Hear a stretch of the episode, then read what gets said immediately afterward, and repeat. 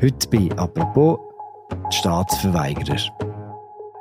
In Bern wehrt sich ein Ehepaar seit Jahren gegen die Steuern. Also ganz allgemein. Sie seien nie eine Abmachung mit dem Staat eingegangen, sagt das Paar, und weigert sich darum, Steuern zu zahlen. Seit Jahren.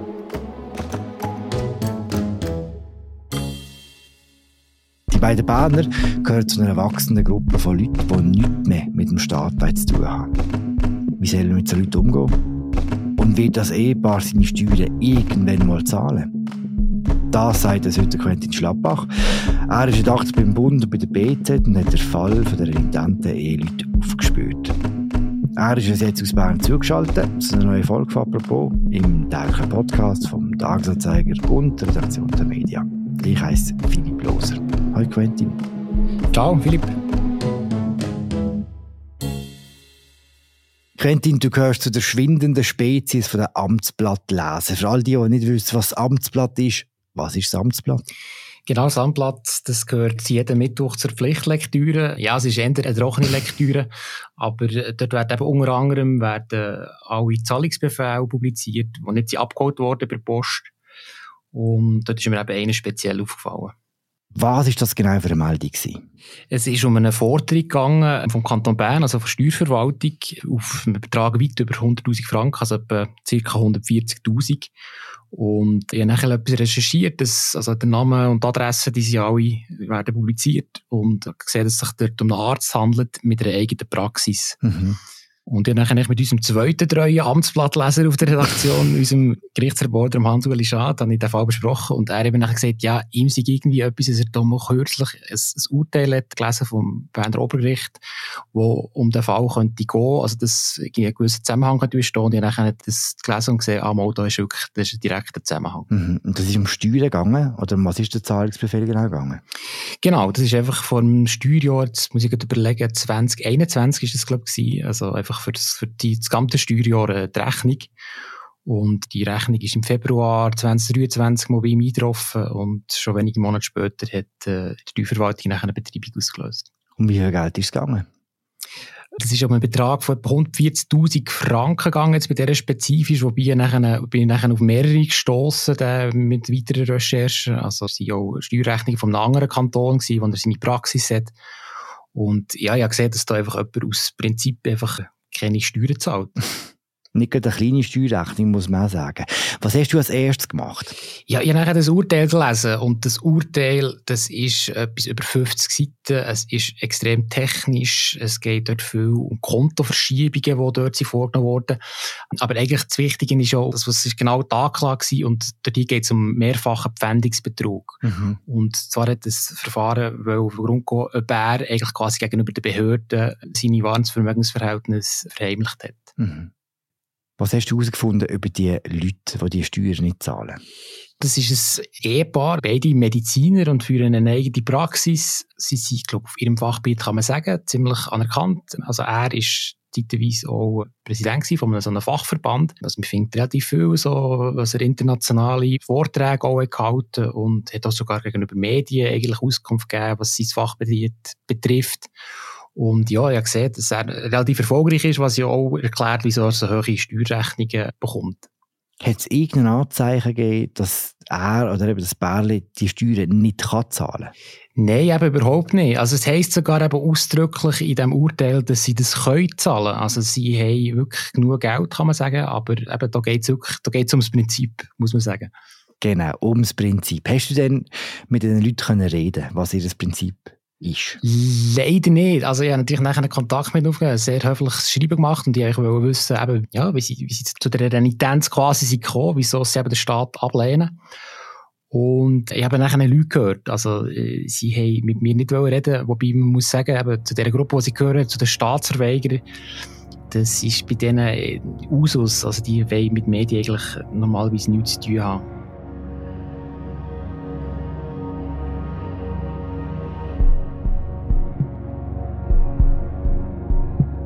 Das heisst, du kannst eigentlich eben nach dem Urteil und nach dem, was du herausgefunden hast, mit Sicherheit sagen, dass sie echt den Staat ablehnen, dass sie zu der Gruppe von Staatsverweigerern gehören.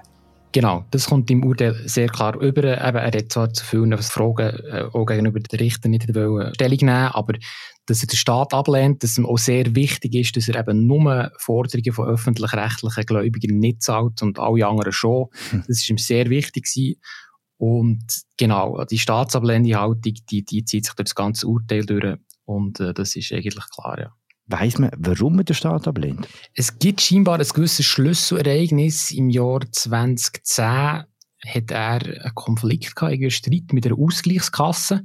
Ich will noch erklären, dass die Ausgleichskasse die, die ja die äh, Sozialversicherungsabgaben verwalten, also AHV, IV, EO. Und äh, als Arbeitgeber ist natürlich irgendwie zur Zusammenarbeit mit den Ausgleichskassen verdammt. Äh, aber was genau nachher der Grund ist, also was wirklich dass es so dermaßen, ähm, ja, dass das Ergebnis so radikal war von dieser Auseinandersetzung, dass er den ganzen Staat ablehnt, das habe ich nicht genau eruieren Das hätte ich gerne von ihm mal gewusst. Aber ich kann mir jetzt kaum vorstellen, dass das jetzt irgendwie ein einmaliges Ereignis war, sondern auch noch quasi der Tropfen, was fast zum Überlaufen gebracht mhm. Ist denn das Ehepaar konsequent in der Staatsablehnung? Also, weil sie wirklich überhaupt nichts damit zu tun haben? Kann man etwas dazu sagen? Ja, das ist noch schwierig zu sagen, weil irgendwie aus rein logischen Gründen kannst du ohne Staat, also wenn schon nur wenn du ähm, morgen aus der Tür laufst, äh, laufst du irgendwie auf einer Straße, auf einem Trottoir oder wenn du Strom beziehst oder eben Wasser, du kommst so oft mit dem Staat in Kontakt und dort sind sie natürlich nicht konsequent. Vielleicht noch eine kleine Anekdote, als selbstständiger Arzt ist er natürlich auch darauf angewiesen, dass seine Patientinnen und Patienten äh, die Rechnungen zahlen. Und dort hat er dann einfach quasi die Ansprüche von einem Inkassobüro in Anspruch genommen. Aber die natürlich dann gleichzeitig, ja, wenn, die, wenn du dort nicht zahlst, die, die, die auch betreiben, oder? Also es ist, ähm, es ist hoch inkonsequent eigentlich. Hm. Im Verlauf deiner Recherche hast du ja nicht nur mit dem Ehepaar äh, beschäftigt, sondern mit der gesamten Szene, wo sie dazugehören. Was kannst du uns über die Szene von diesen Staatsverweigerern sagen? Ja, ich bin da wirklich ein paar Tage ziemlich tief ins Rabbit Hole rein. das heisst, bei dieser Szene vor allem, dass man sich bei Telegram-Gruppen, das ist so ein Messenger-Dienst, wo sich die Leute vernetzen, und da gibt es wirklich relativ viele Gruppen, die sich auch so ein bisschen in diesem Lifestyle unterstützen. Eben, es gibt Musterschreiben, wie man mit Behörden so umgehen oder das ist wirklich, es ist eine gewisse Szene gebildet, wobei eben, man muss sagen, die ist relativ lose. Es gibt nicht irgendwie so eine Organisation, aber es ist tatsächlich ein Fakt, dass es, dass es so eine Szene gibt, wo eben wirklich probiert, quasi den Staat, wo immer möglich, äh, zu torpedieren. Und eben, weil ich vorhin gesagt habe, das ist relativ inkonsequent. Das, die Renitenz hat nachher vor allem zur Folge dass man Vertreterinnen und Vertreter vom Staat, also die Polizei, insbesondere Operativungsämter, einfach ablehnt und, und gegenüber denen renitent ist. Was steht da in so einem Musterschreiben zum Beispiel? Ja, das ist noch gerade lustig. Jetzt, ich, ich weiß jetzt nicht, im Kanton Bern haben wir, glaube ich, jetzt gerade alle den Brief bekommen von Steuerverwaltung, wir sollen doch bitte unsere Steuererklärung einreichen. Und es gibt jetzt ein Musterschreiben, wo man eben kann das wieder zurückschicken an die Steuerverwaltung mit dem Verweis, eben, wir haben nie irgendwie eine Abmachung mit ihnen eingehen und sie sind gar keine öffentlich-rechtliche Organisation, da muss man vielleicht jetzt noch hinzufügen, es gibt so eine Verschwörungstheorie, wo viele Staatsverweigerer scheinbar äh, glauben oder die einfach befolgen, dass der Staat eben in Wahrheit gar kein Staat ist, sondern eine private Firma und, und uns da alle irgendwie abzockt. Hm.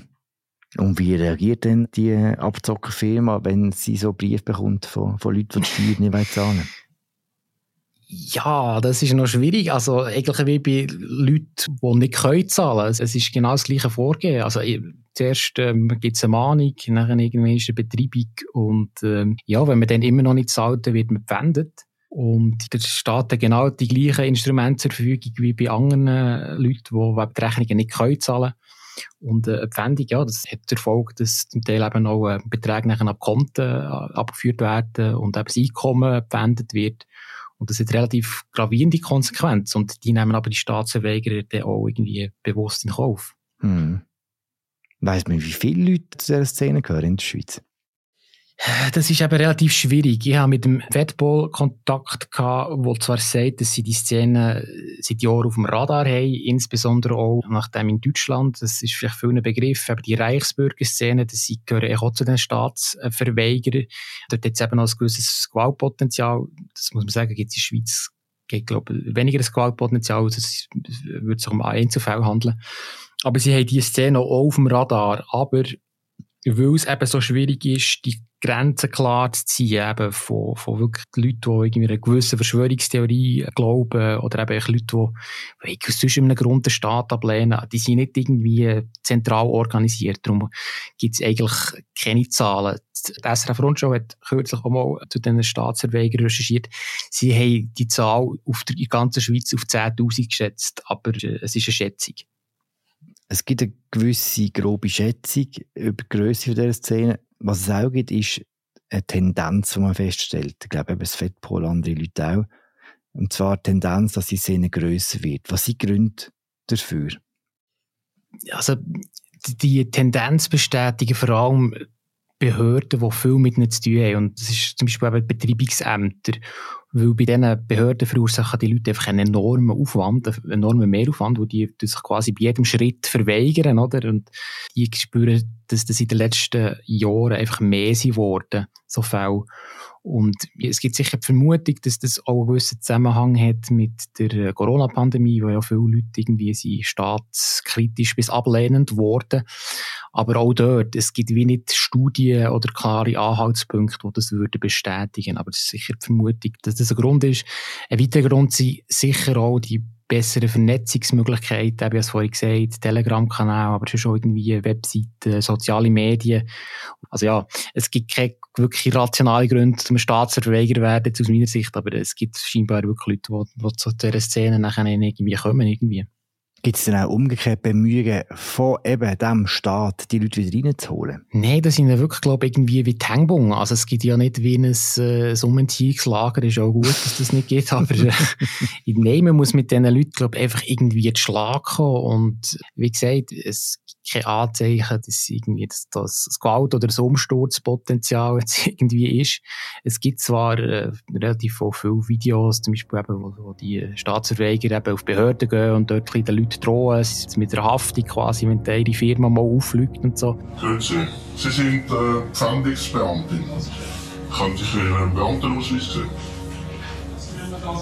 Mal nach SchKG, Artikel 2. Das ist Gesetz.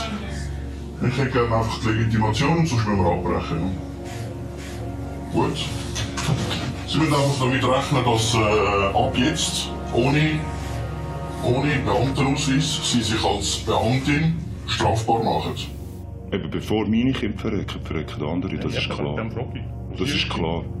Die sagen Reichsbürger, seid ihr genau gleich von denen? Was soll der Scheiß eigentlich? Ich stehe als Mensch.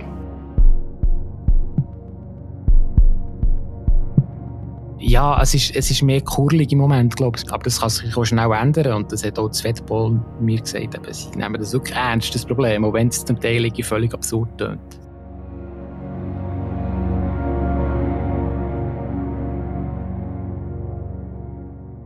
Wie geht es jetzt weiter mit der Steuerrechnung von dem Berner Ehepaar?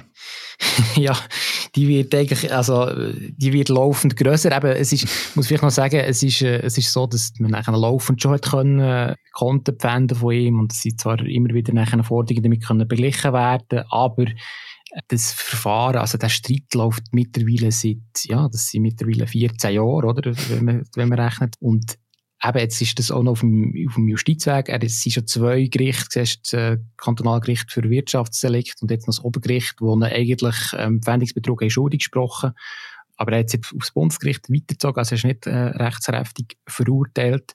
Und die beiden Urteile, wo sie eigentlich in Schuldsprüche gemündet haben, haben jetzt nicht irgendwie umgestimmt. Also eben, die publizierten Zahlungsbefehle zeigen, dass er weiterhin nicht zahlt. Und mhm. ähm, ja, also es ist irgendwie kommt der Behörden schon zu ihrem Geld, aber es ist einfach ein wahnsinniger Mehraufwand und ja, es scheint so, dass es echt weiter wird gehen. Das heisst, er glaubt nicht an die Steuerbehörden, aber er glaubt daran, dass ihm das Bundesgericht auch eine rechtsstaatliche Organisation irgendwann betrifft. genau, da sind wir wieder bei den, bei den Widersprüchen, die wir schon vorher äh, angetönt Also, ja, es geht auch einfach irgendwie um das Prinzip und sicher auch um, um, auch um das Rauszögern, aber das ist jetzt auch alles Vermutung, das wollte man so nicht unterstellen. Danke, Quentin. Danke, Philipp. Wer der Fall von diesem Berner Ehepaar und noch andere Sachen über die Szene, über die wachsende Szene von der Staatsverweigerer lesen vom Quentin Schlappbach, dem wir den Artikel sehr gerne verlinken im Episodenbeschrieb. Danke, dass ihr zugelassen habt. Wir hören uns morgen wieder. Ciao zusammen.